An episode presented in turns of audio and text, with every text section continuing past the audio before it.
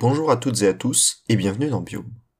Dans l'épisode précédent, nous avons parlé de l'allocation énergétique, c'est-à-dire le choix d'un être vivant d'allouer de l'énergie à telle ou telle tâche.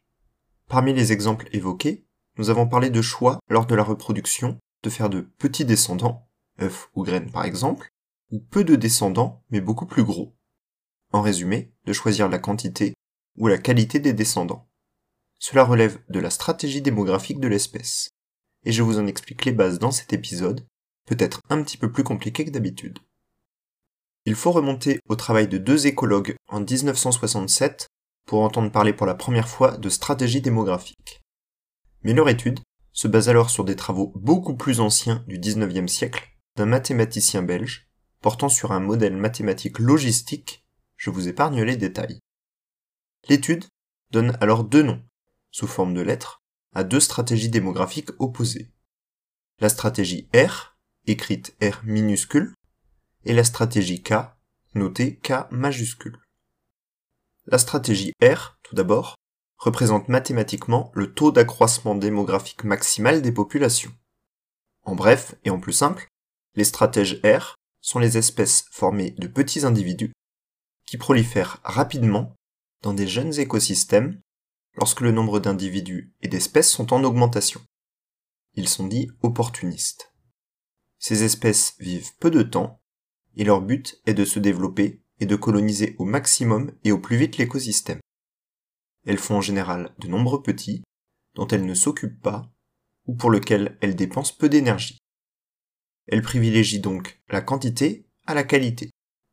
On peut citer les plantes herbacées, annuelles ou bisannuelles, donc ne vivant ou deux ans, comme les poacées dits graminées, mais aussi de petites grenouilles pendant des milliers d'œufs, ou des bactéries pouvant se diviser toutes les deux heures.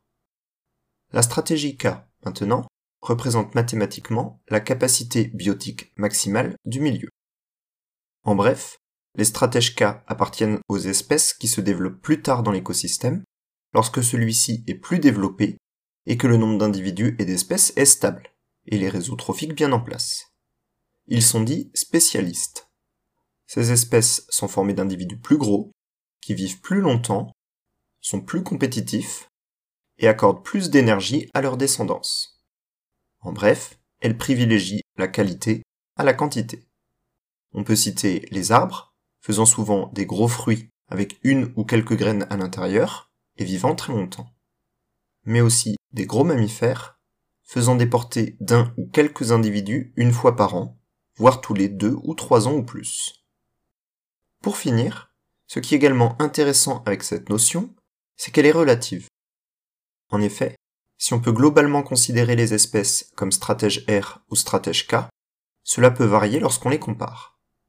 Par exemple, un moineau domestique faisant 4 ou 5 œufs jusqu'à 2-3 fois par an, dont il va s'occuper deux semaines, est bien stratège K par rapport à une grenouille tropicale pendant des centaines d'œufs plusieurs fois dans l'année, sans s'en occuper du tout. Mais comparé à un vautour fauve pendant un œuf par an, dont il s'occupe pendant 4 mois, le moineau domestique est plutôt R. Merci d'avoir écouté cet épisode de Biome. C'était le dernier, pour le moment, d'écologie générale. Un petit peu comme une fin de première saison. Pas d'épisode la semaine prochaine, je reviens normalement dès la semaine suivante avec un nouveau projet, toujours autour de l'écologie bien évidemment, mais autour de rencontres et d'interviews. Je vous en dis plus très vite, bonne fin de semaine et à très bientôt dans Bio.